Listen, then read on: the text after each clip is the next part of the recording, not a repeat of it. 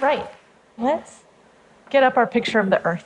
The Earth is pretty awesome. I'm a geologist, so I get pretty psyched about this. But the Earth is great. It's powerful, it's dynamic, it's constantly changing. It's a pretty exciting place to live. Um, but I want to share with you guys today my perspective as a geologist in how understanding Earth's past can help inform and guide decisions that we make today about how to sustainably live on Earth's surface. So, there's a lot of exciting things that go on on the surface of the Earth. If we zoom in here a little bit, I want to talk to you guys a little bit about one of the things that happens is material gets shuffled around Earth's surface all the time. And one of the big things that happens is material from high mountains gets eroded and transported and deposited in the sea. And this process is ongoing all the time, and it has huge effects on how the landscape works.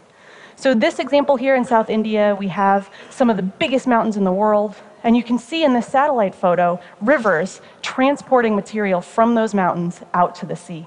You can think of these rivers like bulldozers. They're basically taking these mountains and pushing them down towards the sea. I'll give you guys an example here, right? So we zoom in a little bit. I want to talk to you guys specifically about a river. You can see these beautiful patterns that the rivers make as they're pushing material down to the sea. But these patterns aren't static. These rivers are wiggling and jumping around quite a bit, and it can have big impacts on, on our lives. So an example of this is this is the Kosi River. So the Kosi River has this nice C-shaped pathway, and it exits the big mountains of Nepal, carrying with it a ton of material, a lot of sediment that's being eroded from the high mountains, and it spreads out across India and moves this material. So we're going to zoom in to this area, and I'm going to tell you a little bit about what happened with the, with the Kosi is an example of how dynamic these systems can be. So this is a satellite image from August of 2008. And this satellite image is colored so that vegetation or plants show up as green and water shows up as blue. So here again, you can see that C-shaped pathway that this river takes as it exits Nepal. And now, this is monsoon season. August is monsoon season in this region of the world. And, and anyone that lives near a river is no stranger to flooding and the hazards and inconveniences at minimum that are associated with that. But something interesting happened in 2008, and this river moved in a way that's very different. It flooded in a way that's very different than it normally does. So the Kosi River is flowing down here. But sometimes, as these rivers are bulldozing sediment, they kind of get clogged. And these clogs can actually cause the rivers to shift their course dramatically. So this satellite image is from just two weeks later. Here's the previous pathway, that C-shaped pathway, and you notice it's not blue anymore. But now what we have is this blue pathway that cuts down the middle of the field of view here. What happened is the Kosi River jumped its banks. And for reference, this scale bar here is 40 miles. This river moved almost over 30 miles very abruptly. So this river got clogged and it jumped its banks Here's an image from another, about a week later, and you can see these are the previous pathways. And you can see this process of river jumping continues as this river moves farther away from its major course. So you can imagine in landscapes like this, where rivers move around frequently, it's really important to understand when, where, and how they're going to jump. But these kinds of processes also happen a lot closer to home as well. So in the United States, we have the Mississippi River that drains most of the continental US. It pushes material from the Rocky Mountains and from the Great Plains. It drains it and moves it all the way across America and dumps it out in the Gulf of Mexico. So, this is the course of the Mississippi that we're familiar with today, but it didn't always flow in this direction. If we use the geologic record, we can reconstruct where it went in the past. So, for example, this red area here is where we know the Mississippi River flowed and deposited material about 4,600 years ago. Then, about 3,500 years ago, it moved to follow the course outlined here in orange. And it kept moving, and it keeps moving. So here's about 2,000 years ago, 1,000 years ago, 700 years ago, and it was only as recently as 500 years ago that it occupied the pathway that we're familiar with today.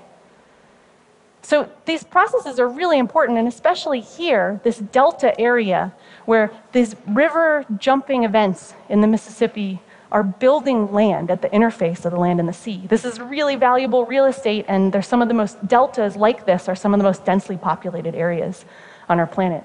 So, understanding the dynamics of these landscapes, how they formed, and how they will continue to change in the future is really important for the people that live there. So, rivers also wiggle. These are sort of bigger jumps that we've been talking about. I want to show you guys some river wiggles here. So, we're going to fly down to the Amazon River Basin, And here again, we have a big river system that is draining and moving and plowing material from the Andes Mountains, transporting it across South America and dumping it out into the Atlantic Ocean. So if we zoom in here, you guys can see these nice curvy river pathways, right? Again, they're really beautiful, but again, they're not static. These rivers wiggle around.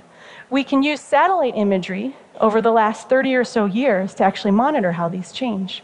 So take a minute and just watch any bend or curve in this river. And you'll see it doesn't stay in the same place for very long. It changes and evolves and warps its pattern.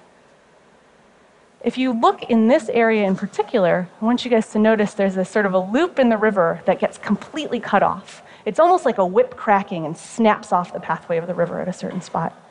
So, just for reference again, so in this location, that river changed its course over four miles over the course of a season or two.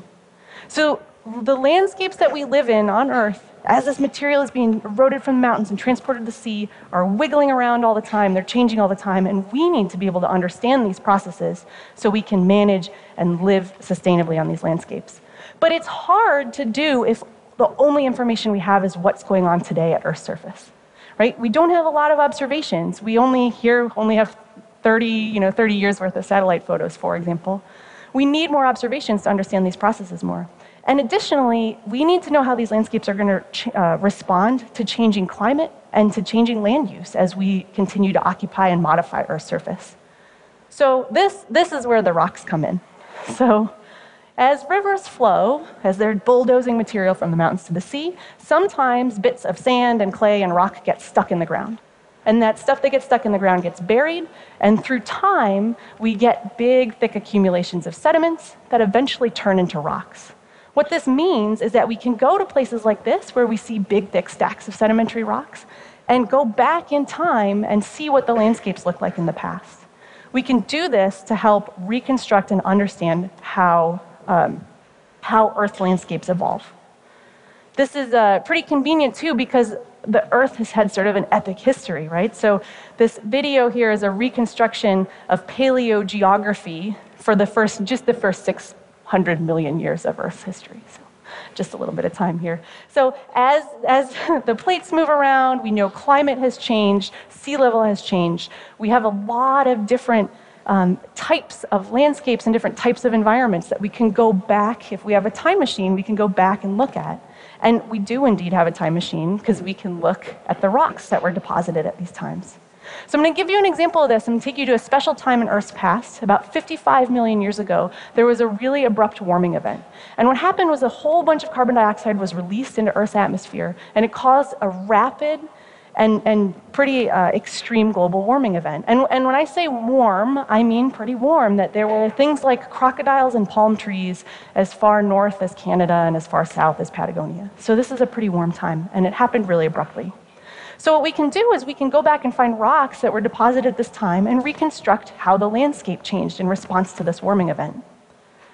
So, here, yay, rocks. So, here, here's a pile of rocks. Um, this yellow blob here, this is actually a fossil river. So, just like this cartoon I showed, these are deposits that were laid down 55 million years ago. As geologists, we can go and look at these up close and reconstruct the landscape. So here's another example. The yellow blob here is a, is a fossil river. Here's another one above it. We can go and look in detail and make measurements and observations, and we can measure features. For example, the features I just highlighted there tell us that this particular river was probably about three feet deep. You could wade across this cute little stream if you were walking around 55 million years ago. Um, the reddish stuff that's above and below those channels, those are ancient soil deposits. So we can look at those to tell us what lived and grew on the landscape and to understand how these rivers were interacting with their floodplains. So we can look in detail and we can reconstruct with some, uh, some specificity how these rivers flowed and what the landscapes looked like. So when we do this for this particular place at this time, if we look what happened before this abrupt warming event, the rivers kind of carved their way down from the mountains to the sea. And they did so, they looked maybe similar to what, we what I showed you in the Amazon River Basin. But right at the onset of this climate change event, the rivers changed dramatically. All of a sudden, they got much broader and they started to slide back and forth across the landscape more readily. Eventually, the rivers reverted back to a state that was more similar to what they would have looked like uh, before this climate event, but it took a long, long time.